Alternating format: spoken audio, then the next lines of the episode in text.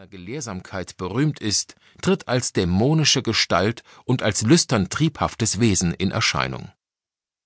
Da Esmeralda seine ungestümen Annäherungsversuche strikt zurückweist, lässt er sie als Hexe am Galgen töten. Frollo beobachtet vom nördlichen Turm der Kathedrale aus den Hinrichtungsplatz und bricht beim Tod Esmeraldas in satanisches Gelächter aus. Quasimodo stürzt ihn daraufhin vom Turm in die Tiefe. Der Roman verdankt seine Wirkung auch der starken Symbolkraft der Kathedrale, die im Grunde die zentrale mythische Figur des Buches ist. Ihr ist das erste Kapitel des dritten Buches gewidmet. Zeitlicher Schwerpunkt der Beschreibung ist das Erscheinungsbild der Kirche im Jahre 1831. Es gibt sicherlich nur wenige schönere Seiten im Buch der Architektur als diese Fassade.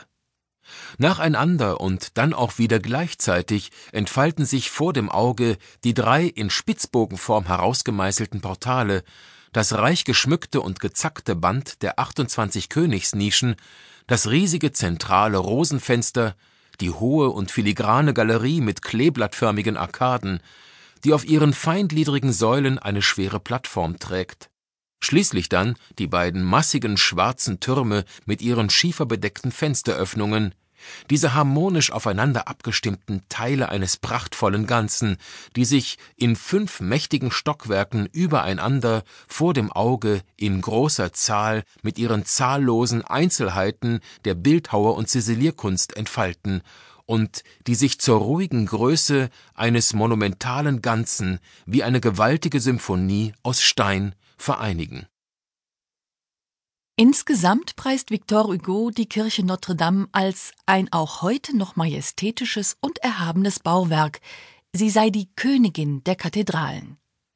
Politische Unruhen haben das Erscheinungsbild der Kirche beeinträchtigt. Während der Französischen Revolution wurden 1793 die meisten der 28 Statuen der Königsgalerie, die sich als einheitliches Band über den drei Portalen der Kathedrale entlangzieht, auf den Vorplatz gestürzt. Man sah in ihnen fälschlicherweise Skulpturen französischer Könige und nicht alttestamentarische Herrschergestalten Israels und Judäas. Die Figuren wurden im 19. Jahrhundert erneuert. Victor Hugos Verherrlichung der Pariser Kathedrale und seine Klage über den Verfall hatten eine große Wirkung auf die Öffentlichkeit und schließlich auch auf die Staatsorgane Frankreichs. Durch eine Verordnung des Königs Louis Philippe aus dem Jahre 1844 wurde die Restaurierung der Kathedrale beschlossen, die bis 1864 dauerte. Die Kathedrale Notre Dame erscheint in der französischen Literatur allerdings nicht nur im Kontext dramatischer Handlungen, wie bei Victor Hugo, sondern auch im Zusammenhang fröhlichen, frivolen und derbrealistischen Geschehens, wie es für den Esprit Gaulois der Franzosen charakteristisch ist. Einer seiner wichtigsten Repräsentanten, François Rabelais, hat in seinem Roman Gargantua aus dem Jahr 1534 dafür ein drastisches Beispiel gegeben. Der Autor berichtet in dem Werk zunächst von der Jugend und der Erziehung des gleichnamigen Helden, eines unförmigen Riesen. Dessen Vater Grand Gausier schickt den Sohn mit dem welterfahrenen Pädagogen Ponocrat nach Paris, damit sie dort die neuen Erziehungsmethoden kennenlernen. Dort wird Gargantua zuerst bewundert und begafft. Dann aber bedrängen ihn die Einwohner der Stadt so heftig, dass er auf die Türme von Notre Dame flüchtet, um vor ihren Nachstellungen in Sicherheit zu sein.